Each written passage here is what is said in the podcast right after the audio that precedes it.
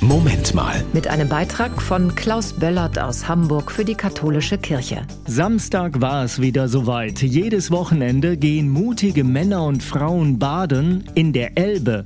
Bei diesen Temperaturen für einen guten Zweck. Die Eisbademeister aus Hamburg machen das. Wie läuft das genau? Da stellt zum Beispiel der Eventausstatter Lotsenhaus Geld zur Verfügung.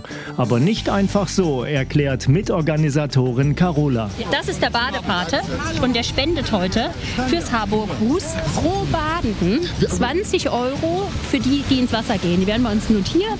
Und je mehr Leute ins Wasser gehen, desto mehr Geld gibt es fürs Harburg Hus. Das Harburg Hus nimmt als einzige Stelle in Hamburg auch obdachlose Menschen mit Hund auf.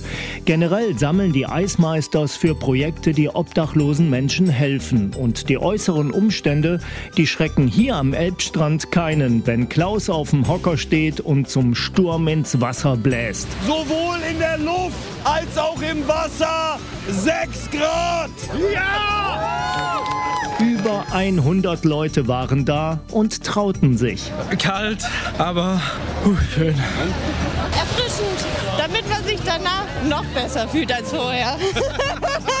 und hinterher erstmal Glückliches gemacht zu haben. Die Eisbademeisters Hamburg, eine eiskalte, mutige Form der Nächstenliebe. Das war ein Beitrag von Klaus Böllert aus Hamburg für die katholische Kirche.